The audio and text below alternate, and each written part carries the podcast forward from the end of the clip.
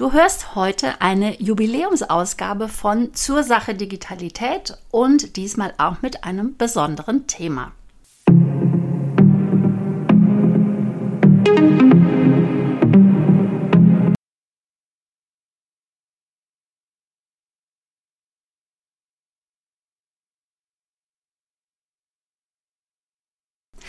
Ja, fast genau vor einem Jahr, nämlich am 3.5.2022 ist dieser Podcast an den Start gegangen.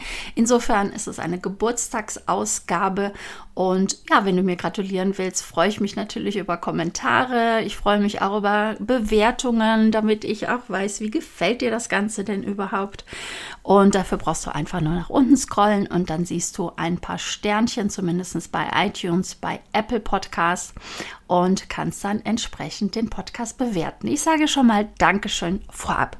Um was geht es heute? Heute geht es mal um Kunst oder auch um eine Biografie. Ich liebe nämlich Biografien, weil man kann so wahnsinnig viel davon lernen. Ich finde es natürlich auch interessant, was man immer glaubt zu wissen, wie einfach das Ganze umzusetzen war, weil man liest ja meistens nur Biografien von Berühmtheiten und äh, Menschen, die halt in der Öffentlichkeit stehen. Und dann, wenn man dahinter schaut, das ist immer ein ja, ein Kampf wollte ich gerade sagen, aber es ist auch immer eine Leidenschaft, die dahinter steht, dass man sich für irgendetwas eingesetzt hat oder auch immer noch tut, für das, wofür man steht. Und das ist auch dann letztendlich, was einen berühmt macht oder halt zufrieden macht. Wie, wie will man es nennen? Also, um wen geht es denn heute? Also es geht um Kunst, das habe ich schon gesagt, und es geht um Van Gogh. Um ihn geht es, weil ich jetzt an dem langen äh, Feiertagswochenende in einer Ausstellung war von Van Gogh. Er ist ja ein sehr berühmter Maler.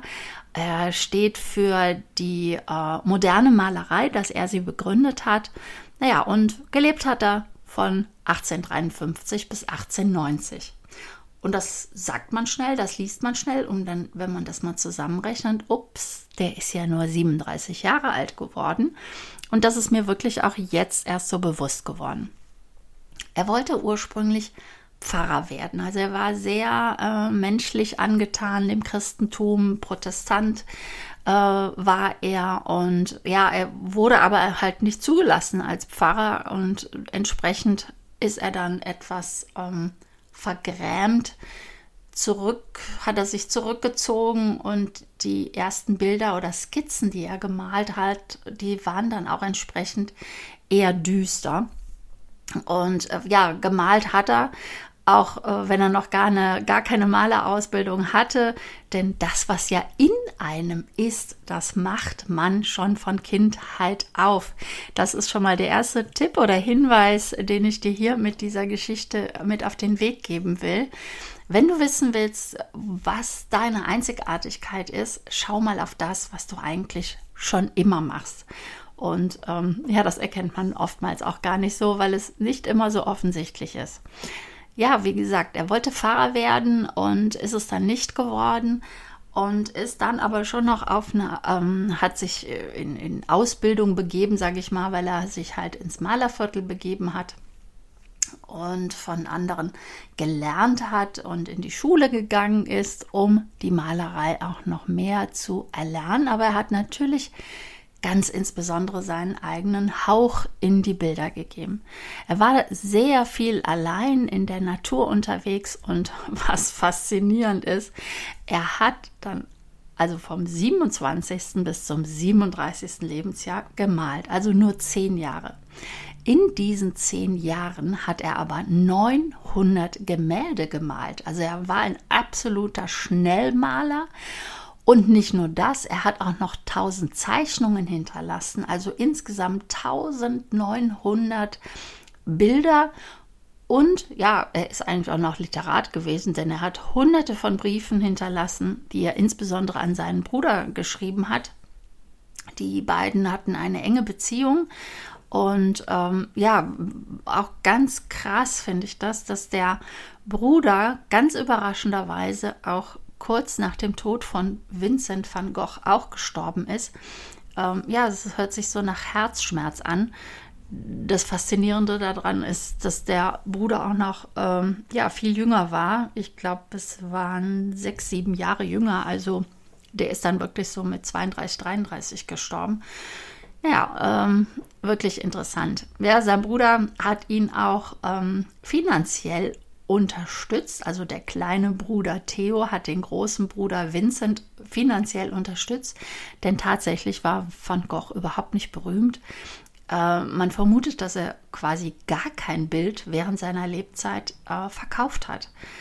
Äh, unfassbar, weil er gehört heute, wie gesagt, zu den berühmtesten Malern der Weltgeschichte. Und sein teuerstes Bild, das wurde fast für 93 Millionen Dollar verkauft.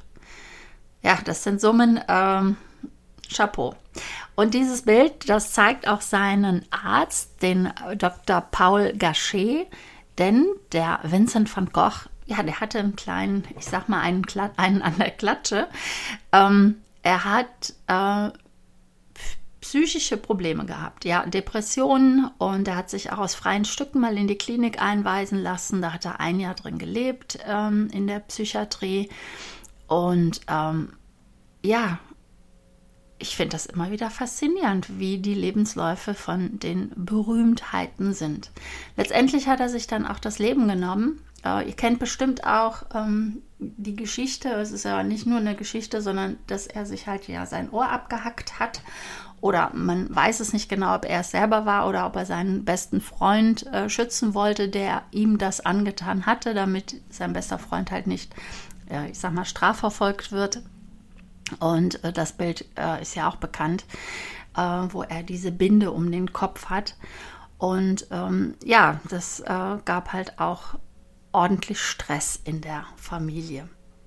Ja, also wirklich kein schöner Lebenslauf, ähm, mit Depressionen geplagt, ähm, erstmal nicht das werdend, was er werden wollte, also Pfarrer und dann sehr viel allein in der Natur, wobei ich das jetzt nicht als schlimm empfinde, sondern eher auch als beruhigend und so hat es wahrscheinlich auch Vincent van Gogh empfunden. Er wollte auch viel alleine sein und er war aber auch ähm, in der Stadt Paris und hat sich da inspirieren lassen und hatte auch viele Malerfreunde. Klar, das hatte er auch. Aber dieses nie ein Bild verkauft zu haben, in, zu Lebzeiten ständig gesponsert zu werden vom Bruder und dann auch sehr krank zu sein, ähm, ja, das ist nur wirklich kein schöner Lebenslauf und doch gibt er uns heute so viel mit auf den Weg. Das ist so grandios. Es ist dann schade, wenn man das gar nicht selber miterlebt. Und ich habe einen Spruch, den er gesagt hat oder geschrieben hat in allen seinen Briefen, natürlich mir auch mitgenommen. Oder mehrere, aber einen will ich dir heute sagen. Und der lautet, Erfolg ist manchmal das Ergebnis von ganz vielen Misserfolgen. Das hat mich auch ganz stark an einen Spruch erinnert, den ich gerade kürzlich gelesen hatte oder auch gehört. Ich weiß gar nicht mehr, wo ich ihn aufgefangen habe. Und zwar den Spruch, UnternehmerInnen werden fürs Durchhalten bezahlt oder dafür bekommen sie ihren Lohn. Also auch dieses Dranbleiben, diese Beharrlichkeit, die ja auch immer wieder Thema wird. Was ich auch noch sehr bemerkenswert finde, ist ähm, diese, klar, die ganze Kunst von Vincent van Gogh, aber es sind ja diese Sonnenblumen, die er auch in, ich will jetzt nicht sagen in Perfektion gemalt hat, sondern immer und immer wieder hat er Sonnenblumen gemalt. Also da gibt es ganz, ganz viele Bilder, ähm, die nur Sonnenblumen zeigen. Und beim Betrachten der Bilder, einige davon waren ausgestellt, dachte ich mir so, warum grämen wir uns immer so, immer und immer wieder das Gleiche zu zeigen, zu sagen, weil nur dann wird man ja ja, nicht perfekt, aber dann wird man der Experte genau für dieses Thema. Und das gilt auch für die Farbauswahl bei Vincent van Gogh. Also seine Bilder sind ja in den Farbtönen blau und gelb gehalten.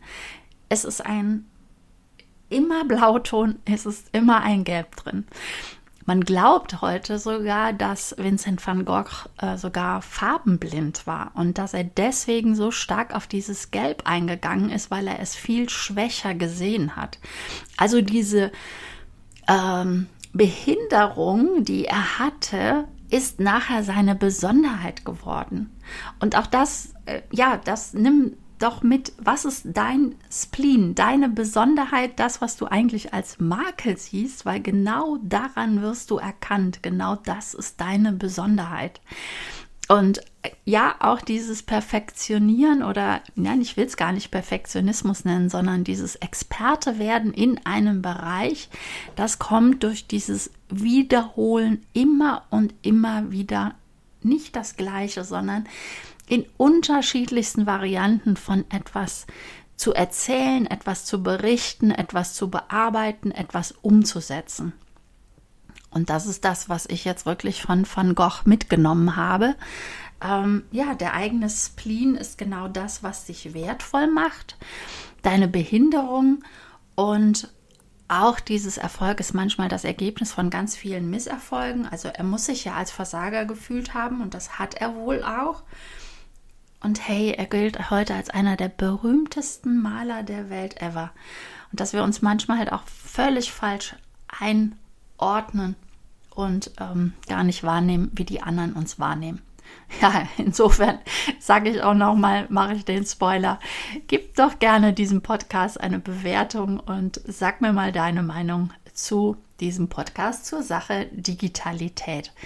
Ja, und solche Themen auch sind zum Beispiel auch Thema in der Akademie Digitalität. Gerade im Moment sind wir auch ganz stark bei der Positionierung, nämlich äh, zu finden, was ist deine Besonderheit, wie solltest du dich nach draußen zeigen, was ist deine Expertise. Das mache ich gerade insbesondere mit meinen Mentees, mit den Teilnehmern, mit den Mitgliedern in der Akademie. Und wenn dich das interessiert, schau mal auf der Internetseite Digitalität mit AE geschrieben.gmbH vorbei. Und das soll es für heute auch schon gewesen sein zu der Geburtstagsausgabe von zur Sache Digitalität. Und ich wünsche dir einen wunderschönen Mai. Und da schaue ich auch gerade noch abschließend auf ein Bild, was ich mir von Van Gogh mitgenommen habe, nämlich die Mandelblüten. Ich fand das irgendwie so schön frühlingshaft passend und die habe ich mir erstmal als Erinnerung mitgenommen. Also einen schönen Mai für dich und ja, auf ins nächste Jahr.